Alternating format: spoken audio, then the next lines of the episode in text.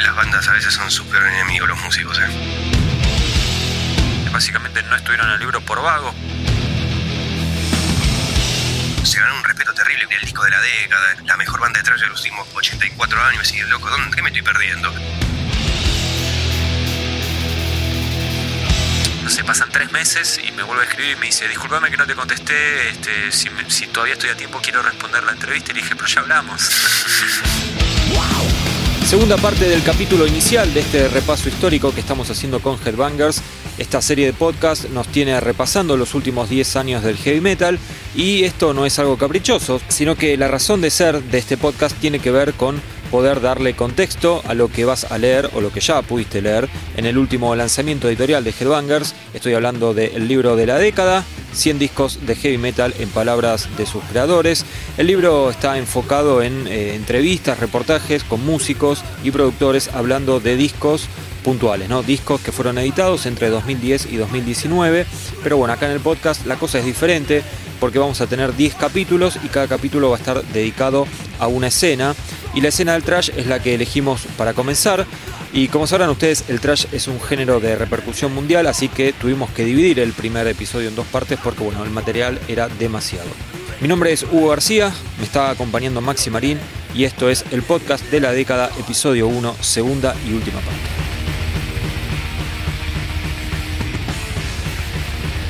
Bueno, venimos muy clasicones, Maxi, así que vamos a, a empezar a hacer el puente hacia la sangre nueva y el puente lo vamos a construir con las bandas, mejor dicho, con un seguimiento de lo que sucedió con las bandas que habían encabezado el revival, el resurgimiento del trash en eh, la primera década del milenio. Las bandas más importantes vamos a estar eh, mencionando acá, obviamente, y sí o sí hay que comenzar con Municipal Waste, la más popular de todas Sí. que en un momento como que se perfiló para ser un grupo que podía llegar a tener un nivel de repercusión que exceda lo que es el trash. Bueno, no pasó. Sí, Y la realidad es que tampoco hicieron demasiado mérito para que suceda esto. Este, habían empezado muy bien ellos y yo creo que hasta The Art of Parting la, la cosa venía muy interesante. A partir de ahí para mí ya empezó el chiste a repetirse. Toda esa cuestión divertida la, la mantuvieron, pero cuando te cuentan el mismo chiste 19 veces no tiene el mismo impacto.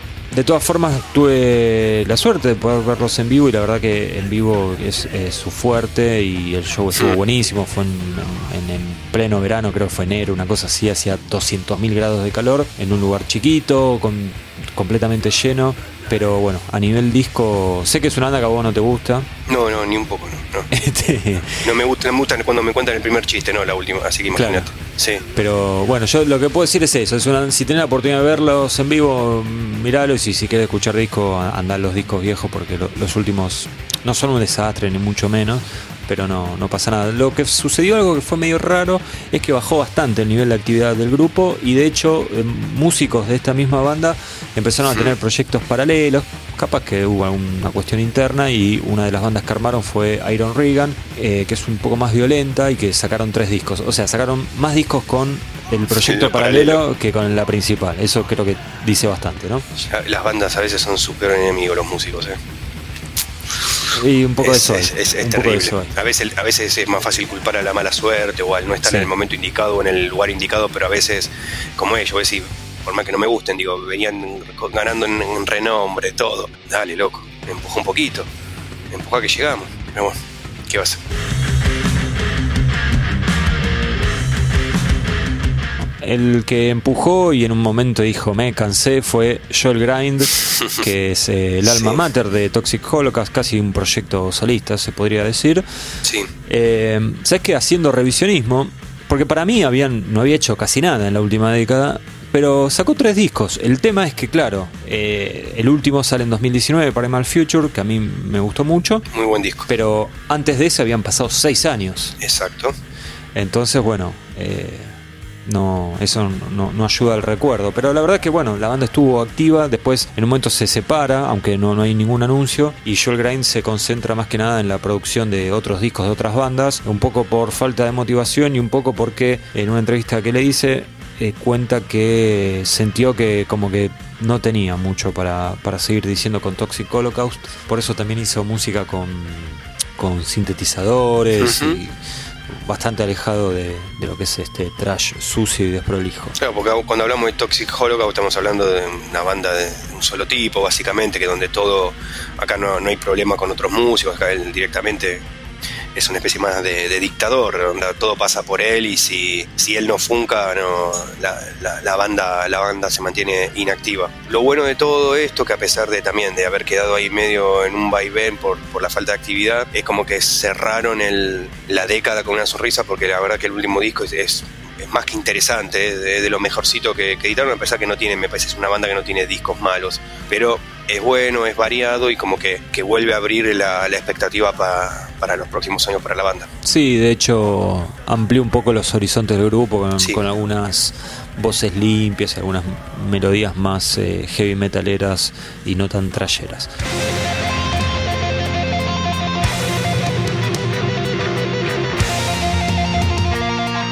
Otra banda muy particular, lo que sucedió con ellos, es eh, Vector. Es una banda que aparece a fines de la década anterior, Sí, aparecen, reviews muy positivas por todos lados. Entra la última década, sacan un disco que tiene también muy buenos comentarios, tal vez no tanto como el primero. Y después, varios años después, sale Terminal Redux, un discazo, tremendo disco, muy complejo, muy agresivo, muy progresivo. Tiene 10 millones de colores, pasan un montón de cosas. Es un disco para escuchar con muchísima atención. No es el trash más inmediato, pero eh, en un momento sucede algo bastante triste que es eh, la, empieza a circular la noticia de que el que hacía casi todo en la banda, eh, o al menos era la cara más visible, David DiSanto, tiene como unas denuncias por violencia de género, violencia doméstica y básicamente se le va toda la banda. Sí. Queda solo y el tipo desaparece. Desaparece. O sea, es imposible contactarlo. De hecho, eh, Terminal Redux está incluido en el, en el libro de la década. Intenté contactar a todas las personas que tuvieran algo que ver con el disco. Músico, productores, sonidista, arte de tapa. Nadie me respondió, nadie, nadie, nadie, nadie. Y de hecho lo iba a dejar afuera. Y después recordé que conocí a una persona que había podido hacer una entrevista con la banda al momento de la edición. Así que eh, le pedí autorización para poder eh, utilizar el reportaje y por eso fue que pudimos eh, incluirlo, porque si no, o sea, el, el libro básicamente es un libro que tiene como eje las, eh, las declaraciones de los músicos, los protagonistas. Entonces no, no iba a ser una review así porque sí. Bueno, nada, fue, fue muy difícil eso y obviamente eh, no- estamos separando al artista de, de la persona, ¿no? Si no, no, no, no lo, no lo estaremos incluyendo. No sé qué va a pasar en un futuro. Eh, en un momento como que volvió a aparecer David Santo y dijo, voy a hacer otro disco y después volvió a desaparecer. No sé qué va a suceder. Sí, hace poco creo que habían, que habían anunciado que la banda se había reformado, creo, ¿no? Con solamente un miembro Estable, an- sí. anterior, ¿no? Sí, un Este, baterista. Baterista es. Eh, la verdad que no es una banda a la que yo le siga. Intenté que me gusten por todos lados y, la verdad que, no hay caso. No me banco la voz del chabón, sinceramente, pero voy a, voy a hacer una confesión. Es que, yo ya tengo el libro y si bien todavía no me pude poner a leer como, como a mí me gusta, estuve haciendo así un repaso y ya me fui marcando, no fui marcando, como no tengo tiempo, no fui marcando los discos que ya leí, estoy marcando los discos que voy a volver a escuchar que se me pasaron o que me encantaron en su momento y después por esa cosa de que te pones a escuchar otras cosas lo, lo vas abandonando, sea el caso de Anklet Acid. Bueno, el de Vector es uno que tengo marcado ahí como para escuchar a ver si, si realmente me hace clic la banda porque me llama la atención que nadie de vuelta, nadie, como que se ganó, los, los chabones como que se ganaron un respeto terrible, como que todos hablan bien, el disco de la década, la mejor banda de trash de los últimos 84 años, y loco, ¿dónde qué me estoy perdiendo? Porque, ¿viste? Lo, Ah, lo bueno, escu- tampoco lo para tanto. Lo escucho, ¿viste? Me, me- la voz me hace acordar a Danny Field, ¿viste? Que es lo mismo que, ¿viste? No sé, que me parezca la camiseta de Racing, ¿viste? Se me cruza el culo.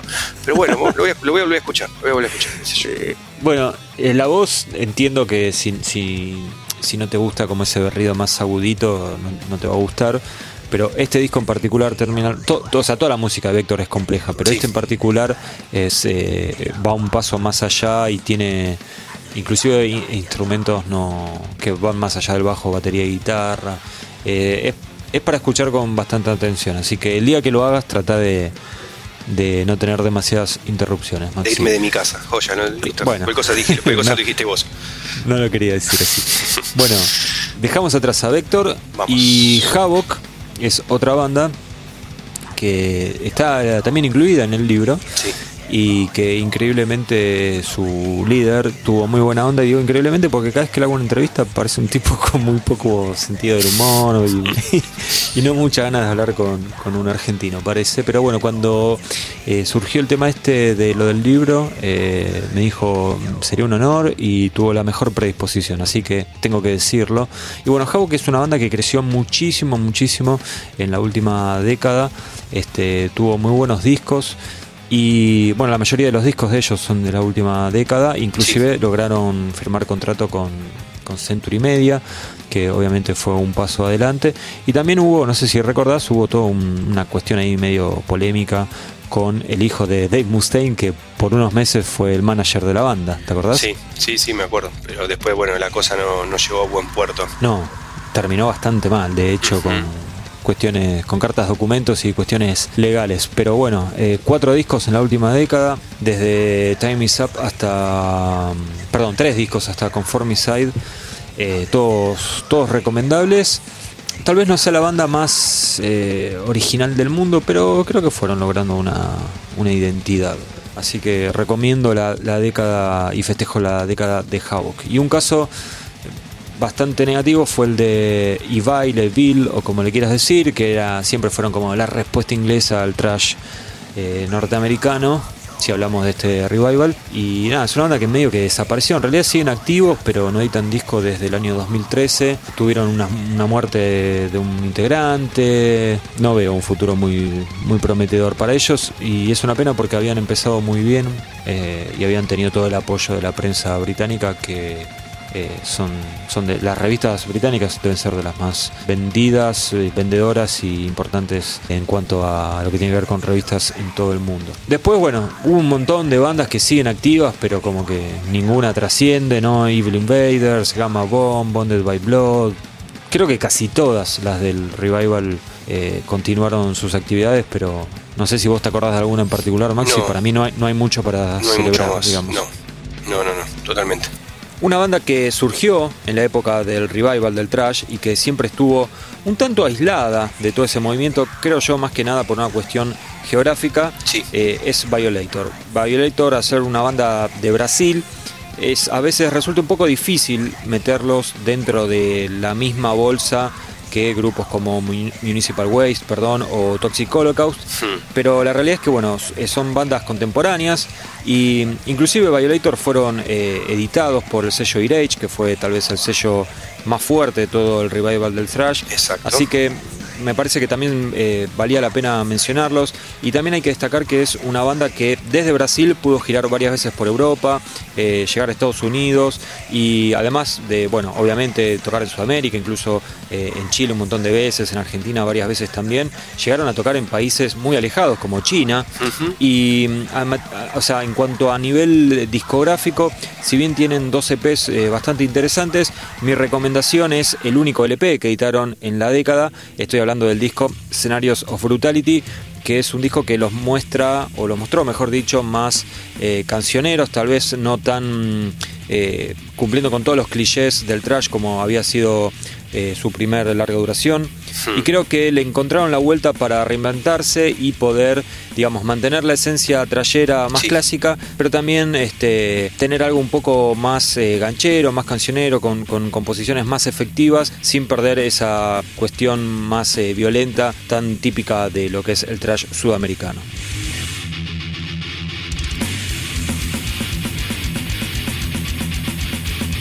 Volvemos a Europa Dale. y esta vez vamos por sangre nueva. Bueno, Maxi, ya nos estamos acercando al, un poco al final, digo un poco porque más o menos nos conocemos. este, bueno, vamos a Europa y vamos por sangre nueva.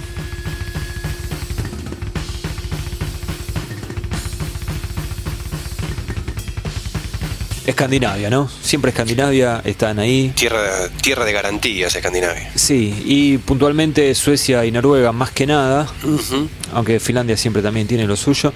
Pero bueno, eh, si empezamos por Suecia, tenemos que nombrar a. Podemos nombrar un montón de grupos, ¿no? Pero a mí el que más me gustó y el que más me interesó, y de hecho hice todo lo posible para incluirlos en el libro y no fue no, no, no llega a buen puerto fue Antichrist que básicamente no estuvieron en el libro por vagos porque inclusive hablé con el cantante dos veces y me dijo es un honor qué placer sí queremos estar bla bla bla todavía estoy esperando que responda. Bien. así que bueno por eso no pudimos incluir a mí me hubiera gustado incluir Sinful, eh, Sinful of Birth Eh, los dos discos que sacaron eh, también muy muy interesantes una banda bastante influenciada por, por Slayer por Destruction por el primer Destruction eh, muy agresiva, pero que conserva cierto gancho y que eh, tiene unos riffs eh, increíbles. Sí. La otra sería Vampire, también sueco, como estamos diciendo. La creo que el disco que más se, se desprende por su calidad de la década pasada es We Primeval Force, pero yéndonos por fuera de este, haciéndonos un permiso por fuera de lo que fue la década, este año Mm. editaron un, un nuevo disco, es el tercero de su carrera, se llama Rex. Y creo que terminan de confirmar de que es una banda a la cual hay que, hay que prestarle atención. También hay, hay, hay, mucho de Slayer, este, mucho, hay muchas cositas de- del trash norteamericano, pero me parece que me parece que tanto We Primeval Force co- como, como Rex son dos discos para, para tirarle por la cara a quienes dicen que por ahí ya no hay nada interesante, que no son los discos más originales del mundo, pero me parece que son sumamente efectivos. Así que, que si buscan buenas canciones, buenos riffs y un poco de, de mala onda y machaques, este Vampire es una banda a recomendar. Sí, lo que tienen estos grupos, eh, tanto Antichrist como Vampire, Sí. lo que tienen estas bandas decía es que son muy intensas, tienen un Sí. nivel de energía que no baja un segundo. Inclusive recomiendo buscar videos en vivo, no hay eh, videos con demasiada calidad, pero alcanzan para este para darse cuenta de esto que decía, ¿no? que son, son grupos que no paran un segundo. Bueno, y cruzando ese, esas fronteras que divide a Suecia de Noruega, nos encontramos con bandas que es como que hacen un trash primitivo, muy analógico, muy, muy en la vereda enfrente de Andy Snip, ¿no? Sí, pero igual de interesantes. Y en Noruega nos podemos encontrar con grupos como Necromanton, que también le dan como el puntapié, bueno, no, no es el puntapié, pero que se pueden aglutinar junto a bandas como Condor o como Deathhammer dentro de lo que es el Black Trash, algunos le dicen Black and Trash, que es muy de Noruega, ¿no? Y que eh, comienza, en realidad es para discutirlo, pero digamos, una de las bandas o que, que le da como un poco el nombre a, a esto del Black Trash es eh, Aura Noir, sí, que en el año 96 edita un disco que justamente se llama Black Trash Attack. Y también son noruegos. Entonces, digamos, todo tiene que ver con todo, ¿no? Pero Necromanton es eh, una banda muy interesante. sí. Y si hacemos un poco también de, de historiografía, historia, así un poco de repaso, eh, otra banda muy parecida a, a Aura Noir que, que hacía ese estilo en los 90 es Bewitched, la, la banda de, del violero de, de Catatonia, que también está en Bloodbath. Es una banda también que, que, que, que- Sí. que juega mucho con eso del, del trash y el, y el death. Así que si les gusta Uranor, fíjense en Bewitched y quizás 20 años después con Condor, Deathhammer y Necromantion tengan los, los seguidores de este estilo también, que es bastante pequeño, pero de vuelta, bandas intensas, tal palo, los riffs violentos, ¿no? Sí, mantienen, mantienen toda una misma característica. Sí, y algo que pasa con estos grupos es que eh, tal vez no tienen tanta trascendencia, pero son un millón, ¿eh? Realmente, Sí, o sea, si, sí, buscamos, sí. si buscamos bandas de este trash más agresivo, de- del black trash, eh, hay un sinfín de, de grupos. Y bueno, otro grupo noruego que nos gusta mucho es Inculter, que eh, tal vez no sean tan black trash y sino que tengan más eh, deudas al primer Sepultura, ¿no? Sí, el, el Sepultura de esquizofrenia, eh, inclusive de, de Beneath the Remains. sí, también. Bueno, en 2019 sacan Fatal Visions y es otro de los discos que está incluido en el libro de la década. ¿Qué podemos decir de Inculter Maxi? Además de que tienen un excelente baterista.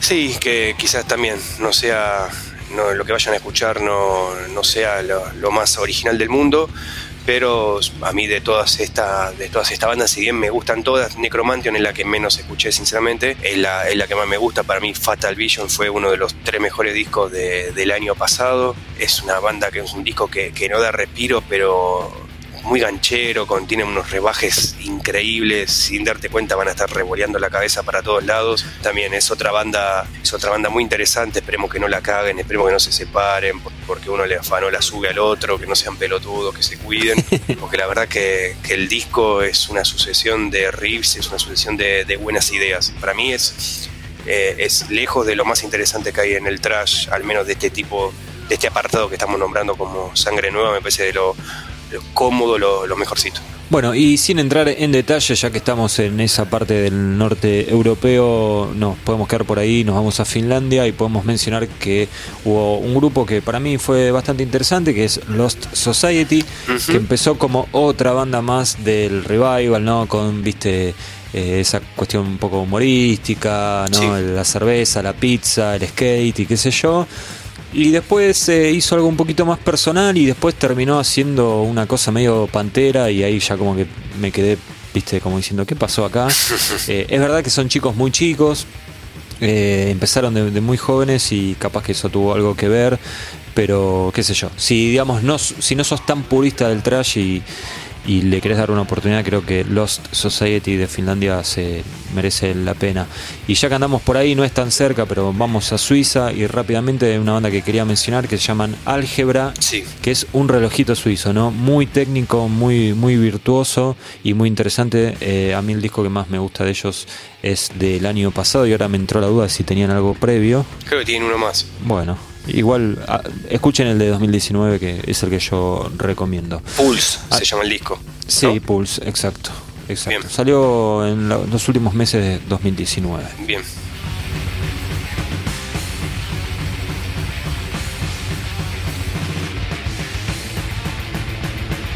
Bueno, seguimos Maxi, seguimos con también con bandas eh, bastante nuevas, porque 10 años en el metal es bastante poco.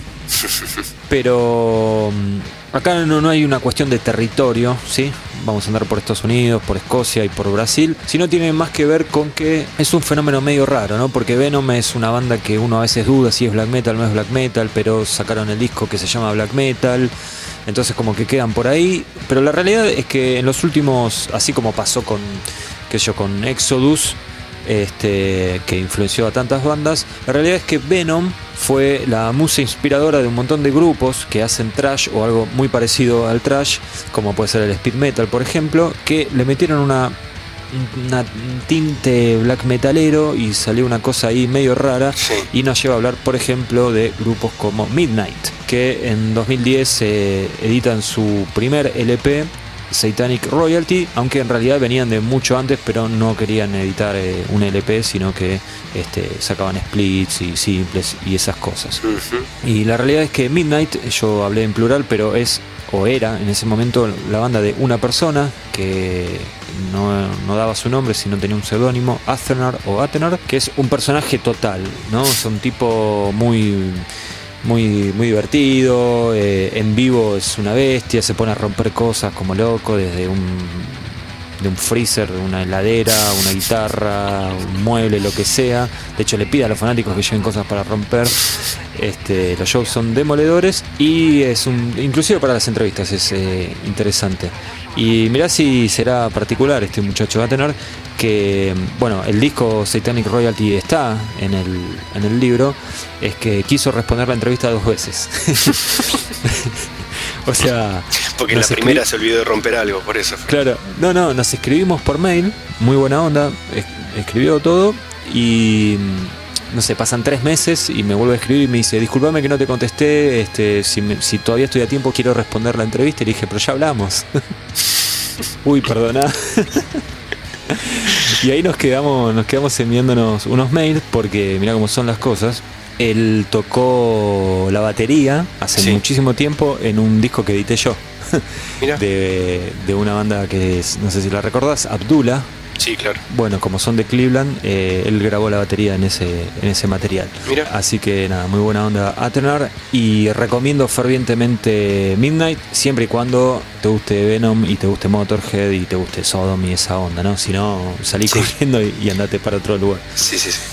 ¿Vos te, te terminaste enganchando con Midnight Maxi o quedaste ahí en el amague? No, me gusta, me gusta. Sí, sí, sí. Ah, escuché, el disco, escuché el disco este año. Sí, sí, me gusta, me gusta.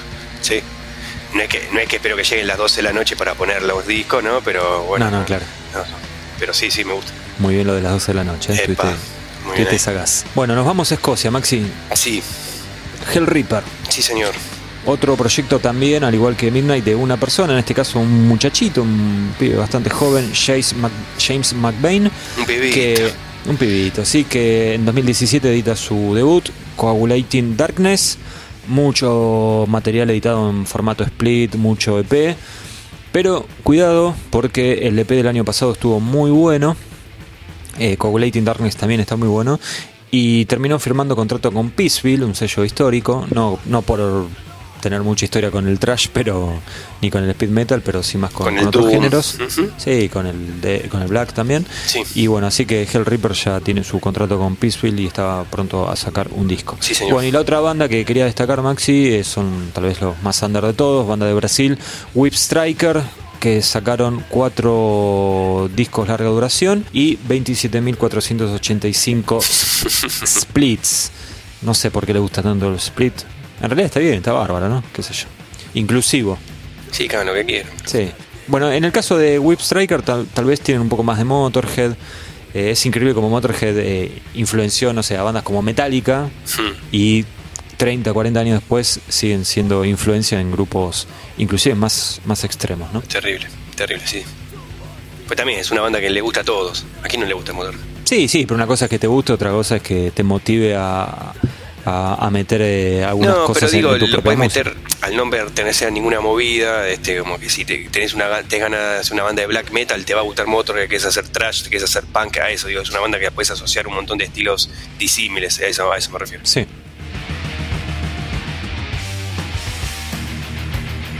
Maxi, antes de seguir, déjame recordarle a quienes nos están escuchando que el libro de la década lo pueden conseguir en la tienda online de Headbangers, headbangers.com.ar, ahí van a tener el link.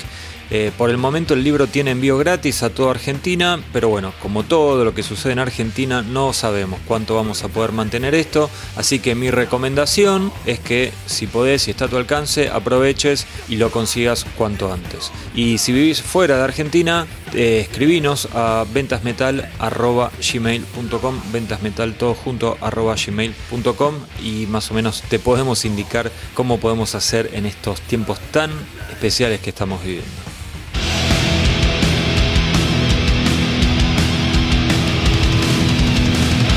Bueno, Maxi, el momento triste del, del podcast, La pero no. No podíamos evitarlo, ¿no? Eh, una de las bandas que más nos entusiasmó en esta última década fue Power Trip y que era una banda que tenía como todo el futuro por delante, un grupo muy joven, habían editado apenas dos discos de estudio, más allá de algún control compilado, recopilatorio, splits y esas cosas, parecía ser como eh, la banda a seguir, ¿no? Sí, completamente. Y digo triste porque, bueno, hace unos meses ya en 2020, o sea, no, técnicamente no es parte de la década, pero bueno, era inevitable mencionarlo, falleció de forma así totalmente imprevista el vocalista Riley Gale y bueno, yo calculo que con eso es el final de la banda y si deciden seguir, eh, no va a ser lo mismo, obviamente, ¿no? Porque Riley le daba eh, no solo por su voz y su manera de cantar, sino también por una cuestión de ideología, de presencia, de eh, declaraciones, un tipo Sí. antifascista total, ¿no? Que siempre es bienvenido porque siempre hay dentro del metal, sobre todo en los géneros más extremos, gente con Estúpidos. que- Sí, estúpidos. Sí, bueno, no, no sé, no, no, no quiero ser tan categórico porque hay, hay para todo, pero hay estúpidos en todos lados, ¿no? Pero, pero bueno, siempre es bienvenido que haya alguien que le haga, que le haga frente a eso. Pero bueno, ¿qué podemos decir de, de Power Trip para no caer en la melancolía, Maxi Marín? Una banda, si se quiere, hasta bastante original, una banda que al trash le sumaron mucho de hardcore, una banda con un baterista con, que tocaba su instrumento con un solo bombo, eh, riffs monolíticos, cambio de ritmos inesperados. El violero, también el, pendejito, es, era una, es una máquina de, de escupir riffs. Y la verdad que es, me llama, incluso a mí mismo me llama poderosamente la atención lo, lo, mal que me puso la muerte del cantante Power Trip, porque la verdad es una, debe ser mi banda favorita de las bandas con menos de tres discos, de las bandas nuevas, era creo que lejos mi, mi banda favorita. Los dos discos, Manifest Decimation del 2013 y Nightmare Logic del 2017, me parten la cabeza, me cansé de ver shows en vivo de ellos, la intensidad que manejaban y me imaginaba que si estos pibes venían algún día a un antro acá de la capital, salíamos todos con, con la cabeza en el culo. Bueno, lo dejaremos para, para los sueños y para esas este, ilusiones inconclusas porque bueno, creo, al igual que Hugo, me parece que, no tiene sentido que Power Trip siga adelante. No por eso los músicos pueden seguir con otros proyectos, tanto su, tanto su derecho de, manifestar sus inquietudes artísticas de la manera en que ellos lo consideren. Todavía, al momento que estamos grabando esto, la verdad que no hubo mucho más este, alrededor del fallecimiento de Riley tampoco sabemos qué piensa hacer el, resto de los músicos, pero bueno, lo cierto es que siempre es triste el fallecimiento de una, de una persona, además si esa persona era joven y, talentosa, ¿no? No es el momento para ponernos a filosofar, pero creo que cuando eh, muere alguien eh, joven eh, pega diferente. Y, ni hablar de, digamos, bueno, si es una persona conocida, obviamente, tuya, y ni hablar de, también en este caso, digamos, uno con los músicos se identifica, en algunos casos generan admiración, y en algunos casos hay empatía, y que a mí era lo que me pasaba con, con, con, Riley, que tuve la oportunidad de hablar telefónicamente y tuvo muy buena onda. Y un par de meses antes de, la triste noticia pude intercambiar unos, unos emails con él, porque yo, yo tenía un reportaje hecho para, para el libro, pero quería preguntarle algunas cosas más y me costaba mucho poder contactarlo a través de los canales oficiales, hasta que lo vi que estaba activo en, en Twitter y le pude mandar un mensaje por privado y me respondió con la mejor de las ondas y, se había puesto re contento de, del proyecto este del libro y de, y de que los estemos eh, incluyendo con una humildad eh, admirable porque era una banda que había crecido un montón, era una banda que había salido del under de, Estados Unidos y parecía, viste, bueno, va a ser otro grupo más de culto que quedará ahí en la nada. Y sin embargo habían empezado a tocar en festivales grandes, habían empezado a girar con bandas eh, bastante populares y parecía que tenían todo para...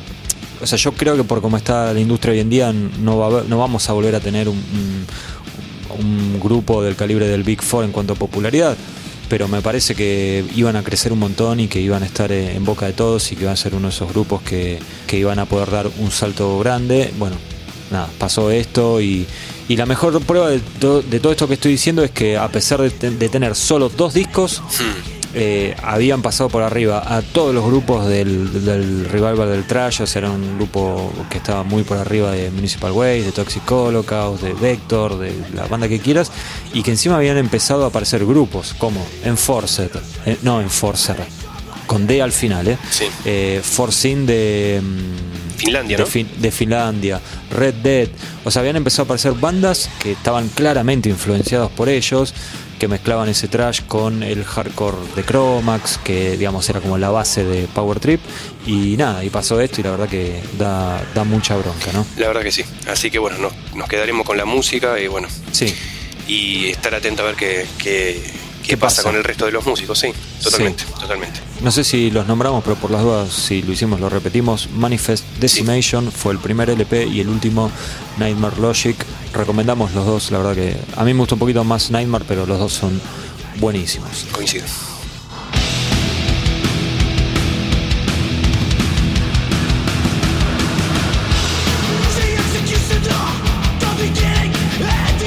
Y queríamos hacer una mención también de un caso bastante curioso, que es el caso chileno, como lo tituló Maxi en, nuestra hoja de ruta, y tiene que ver con dos bandas oriundas de, de Chile que no solo sacaron un material extremadamente interesante, sino que además pudieron ser editados eh, por sellos especializados en Estados Unidos. Y bueno, nada, es un caso raro porque no, no es algo que suele suceder con grupos latinoamericanos. ¿no? Sí, el primero de los casos es el de Critical Defiance, eh, banda que el año pasado debutó con Misconception. Y no solo que es un gran disco, sino que me parece que una de las cosas más interesantes que tiene Misconception es que es un disco de trash que tiene algo de violence, pero que tiene mucho del trash europeo. No van a encontrar nada que los remita al Big Four ni nada por el estilo, ni a Testament ni a nada de eso. Me parece que es una banda a tener en cuenta porque la verdad que me, parece que el disco es, buenísimo y que nada, los violeros se manejan con una altura que la verdad que llama mucho la atención que sea, que sea el debut de, la banda. Si de vuelta, si están interesados así en una sucesión de riffs violento, el disco no para un minuto, me parece que en Critical Defiance van a encontrar un, grupo más que interesante. Totalmente, ¿eh? súper recomendable. Les juro que no es un capricho de Maxi. La verdad que es una, una gran banda y que me ganó a, fuerza de un riff atrás del otro. Bueno, y más o menos eh, con la misma fórmula en cuanto a esto de los riffs, pero en, otra, en otra dirección, es el caso de Reaper, otra banda chilena, más extremos, con algunos coqueteos con el death metal, con bastante de bandas como. Bueno, Sepultura, el Sepultura viejo sería como la influencia más directa, pero también con mucho de Sadus, con un bajista que tocaba increíblemente bien y hablo en pasado porque dejó de formar parte de la banda y ni una bien loco ni una bien loco dale loco dale Reaper. bueno tiene, tiene un nuevo proyecto el, bajista así que tal, vez en una de esas quién te dices un tío con Santiago no no no ah. otro proyecto musical ah, bien, bien, musical y bueno eh, algo de, Bueno, el disco para mí que el obligatorio de Reaper es Experiment of Existence. Sí. Y sabes que tuve la oportunidad de verlos en vivo en un lugar muy chiquito ahí en Santiago de Chile.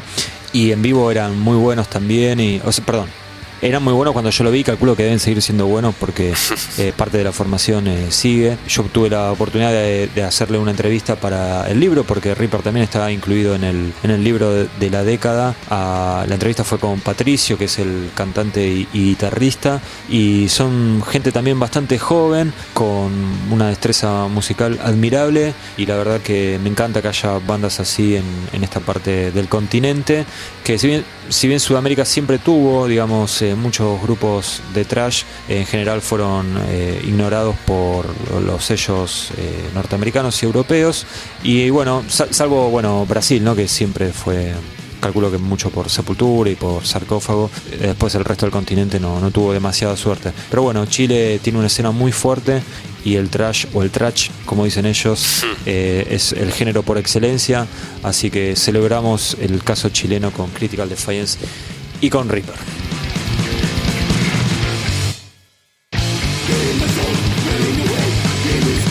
Bueno, Maxi, momento de las conclusiones finales. Sí. Primero que nada, ¿pensás que podemos responder la pregunta que habíamos planteado al comienzo? Digamos, la sensación generalizada era el trash no tuvo una buena década. ¿Qué decimos? ¿Fue así o no fue así? ¿Tu opinión? Y me parece que no, que no fue la década más destacada del estilo. Si bien repasamos y hubo grandes discos y buenas apariciones y bandas que mantuvieron la calidad durante los 10 años, me parece que hmm que no, no fue una buena década para el trash. Ok, yo estoy de acuerdo, pero si nos enfocamos en las bandas más importantes del género, hmm. sobre todo, digamos, olvidémonos del Big Four, eh, todo lo demás, lo que va de Exodus a Exhumer, hmm. digamos, ese abanico, sí. eh, Destruction, Sodom, Testament, Danger, sí, no, no fue. La, de hecho, los regresos, salvo el de Hidden y en parte el de Sacred Rage tampoco me parece como demasiado, el revival se cayó, pero me parece que lo más interesante vino por el lado de los grupos más nuevos, ¿no? De los suecos, los noruegos, eh, qué sé yo.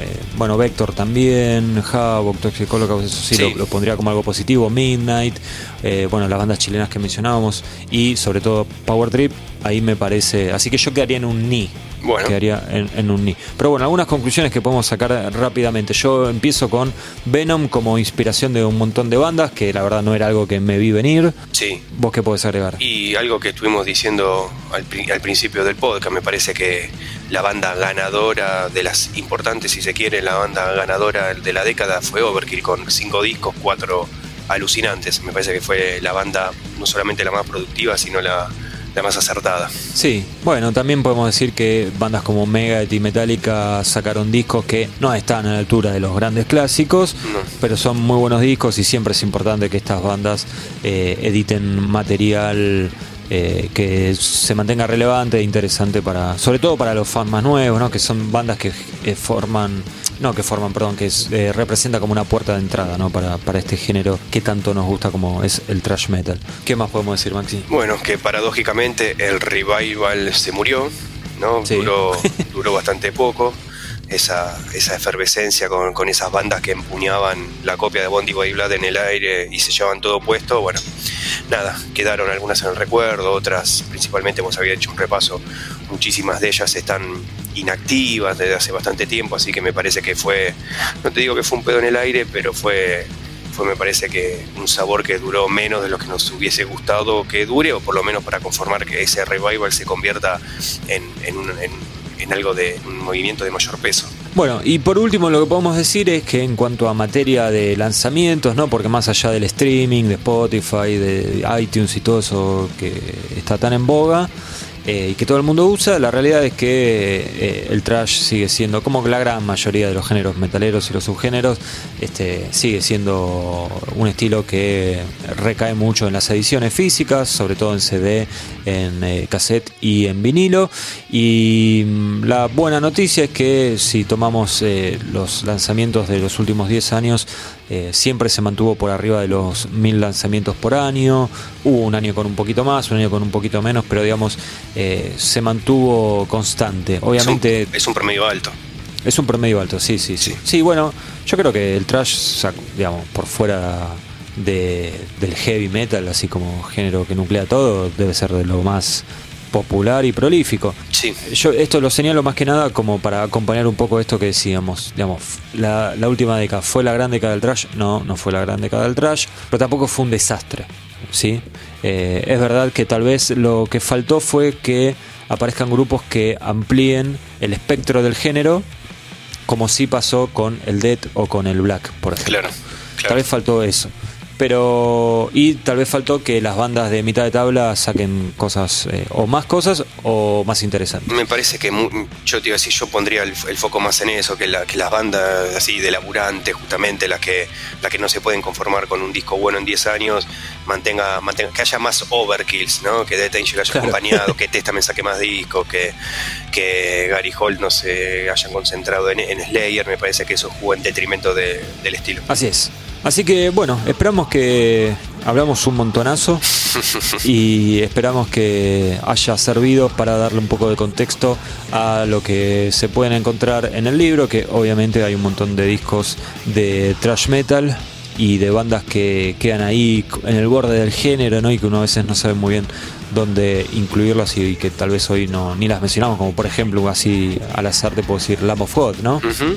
Sí. que son grupos que están ahí en, en, en, los límites. Totalmente. Así que bueno, nada, esperamos que esto haya, le haya dado contexto, que los haya entretenido y que sigan escuchando thrash metal, que es un género que nos encanta y en el cual creemos fervientemente. Maxi, gracias por tu tiempo. Un placer como siempre. Y a ustedes gracias por escucharnos.